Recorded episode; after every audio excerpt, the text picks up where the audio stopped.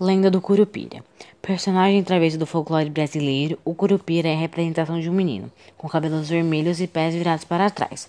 A origem do nome é tupi-guarani, que significa corpo de menino. Protetor da fauna e da flora, o Curupira assobia e deixa pegar. Tá. tá.